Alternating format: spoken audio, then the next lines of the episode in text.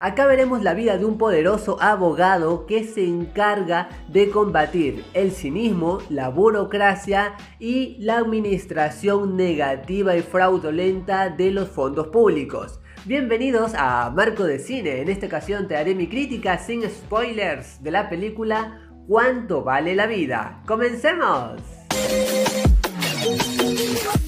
Algo que me llamó rotundamente la atención de esta producción es sin ninguna duda el gran reparto que tiene y toda esta forma de crear la historia. Está basada en hechos reales y asimismo esta trata de ser siempre muy compleja y ser fiel a la historia en cierto sentido. Y eso a mí me agradó porque hace que todos nuestros personajes den lo mejor de lo mejor en cuanto a sus líneas, se le permite al actor tener un momento así de luz brillante, así es que sabe toda la película cómo hacer para que todo encaje. Acá las situaciones están muy humanizadas y muy reales, Así es que en este sentido es algo importante para poder cautivar al espectador. Es interesante cómo se va armando esta trama en el sentido que se aleja un poco de lo morboso. A lo que me refiero es que no meten el dedo en la llaga, en los problemas, porque acá se basa, por ejemplo,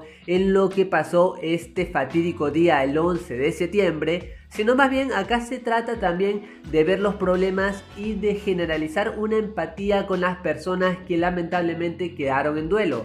Y esto en la película se plasma en el guion y en cada escena, de tal manera que uno va comprendiendo todo sin necesidad, por ejemplo, de que no estés empalpado de esta noticia al 100%, se disfruta siempre porque todo tiene una razón de ser, no hay ningún momento aburrido. Y con todo lo que te mencioné ya puedes imaginar qué personajes vamos a tener en esta película. Me refiero a viudas, a familiares que lloran obviamente esta pérdida y se entiende. Sin embargo, en donde sí me pareció que había una oportunidad de mejora es en el hecho de mostrar estas situaciones familiares de una forma muy perfecta. A lo que me refiero. Acá, por ejemplo, se nos van mostrando los casos, las situaciones de estas personas, pero la narración ya como que sobrepasa la perfección de tener una escena específica para cada uno y tener un orden que si bien funciona, ya por ahí al ser demasiado, pero demasiado perfecto,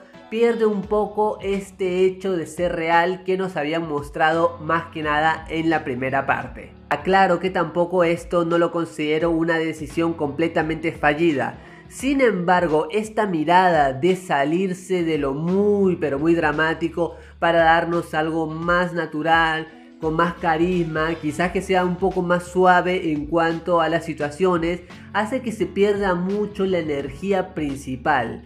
Siempre uno está interesado en saber qué va a suceder, pero por momentos esa conexión entre espectador y las situaciones que nos presenta la película no existe. Y ya de la mitad hacia el final, si bien yo estuve viendo todo de una manera muy interesada, tengo que mencionar que también se comienzan a alimentar de situaciones ya vistas, de lo que ya sabemos y en esto también se vuelve algo predecible. Por momentos se siente que le falta más tensión, más fuerza en todo. Es bonita, pero simplemente le falta algo de original. Y por todo lo mencionado yo a cuánto vale la vida le doy 3 moneditas de oro de 5. Una historia entretenida te hace reflexionar sobre el valor de la vida, sin embargo le faltaba un poquito de tensión. Más allá de esto, recuerda que esta es solo mi opinión y en el mundo del cine hay varias miradas y todas son igual de válidas e importantes. Gracias por acompañarme, gracias por estar aquí en Marco de Cine.